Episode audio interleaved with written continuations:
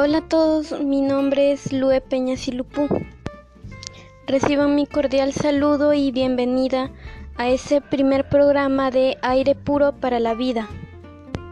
Como sabrán, la contaminación ambiental es uno de los problemas que más aqueja nuestra sociedad, pero en esta oportunidad hablaré sobre la contaminación del aire. Se preguntarán, ¿qué es la contaminación del aire? Es la presencia que existe en el aire de pequeñas partículas y gases que pueden implicar riesgo para las futuras generaciones y para nosotros mismos también.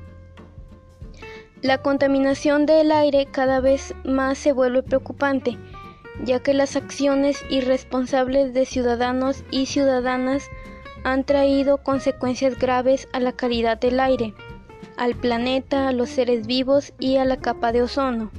Por ello, es importante proponer acciones que reduzcan los altos índices de contaminación del aire.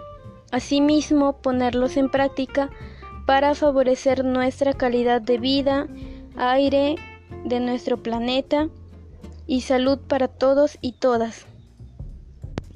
Como mencioné al inicio, la contaminación del aire se debe a las acciones irresponsables de los seres humanos, ya que en la mayoría de acciones que se realiza se emiten gases contaminantes como el monóxido y dióxido de carbono dióxido nítrico, dióxido de nitrógeno y azufre.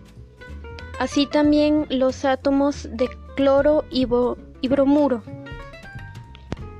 Las acciones que causan la contaminación del aire son la quema de basura, madera y restos de sembríos, uso de transporte en mal estado, quema de combustibles fósiles, así como su uso para encender fogatas, chimeneas y cocinas de leña.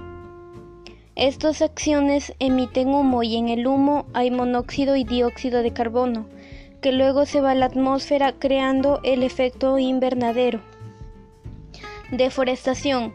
Esta acción no contamina, pero hace que el principal mecanismo natural que limpie el aire de gases y partículas nocivas se destruya y muchas de esas acciones de deforestación son con motivos de fabricación de nuevas industrias y fábricas que de igual manera seguirán contaminando. Prácticas agrícolas, uso de insecticidas y aerosoles. Contaminan de manera que emiten gases precursores de las partículas, como son el dióxido de azufre, óxido nítrico, óxido de nitrógeno. Estos son un gas cloro que resulta tóxico y es causante de la lluvia ácida. Asimismo, los insecticidas trastornan los ecosistemas de los artrópodos. Es cuando se produce un aumento del número de plagas, como un resurgimiento, y la aparición de nuevas especies de plagas al eliminar a los depredadores y parasitoides de dichas plagas.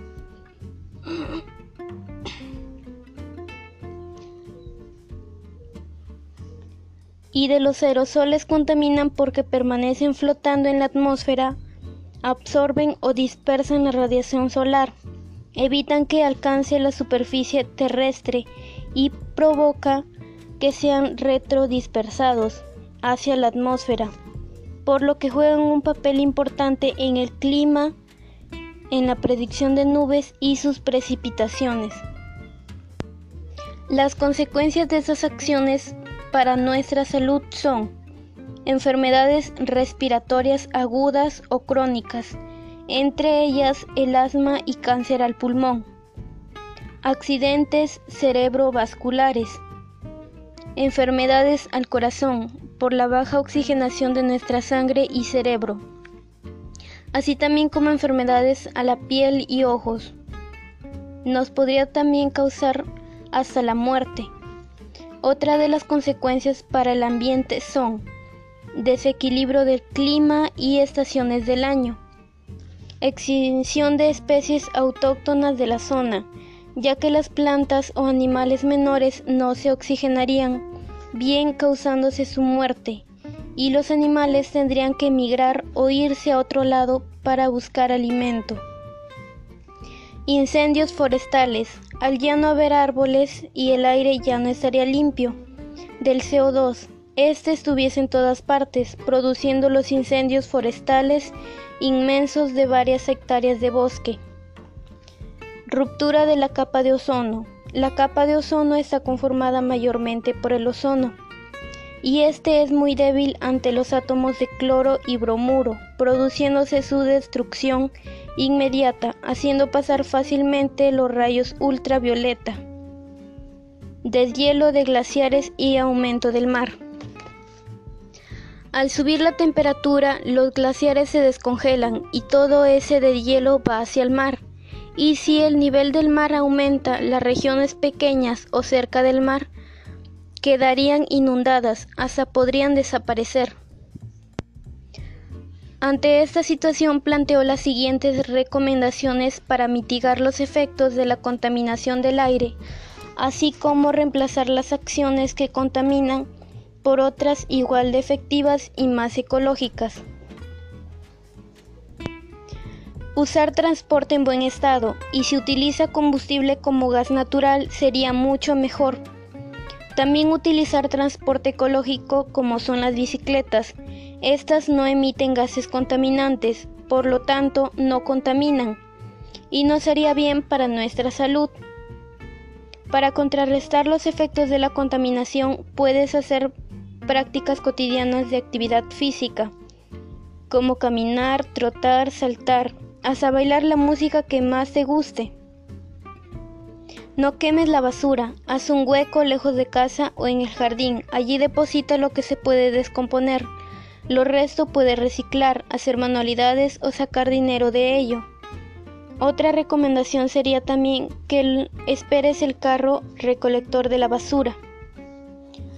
Reduce el uso de insecticidas y aerosoles.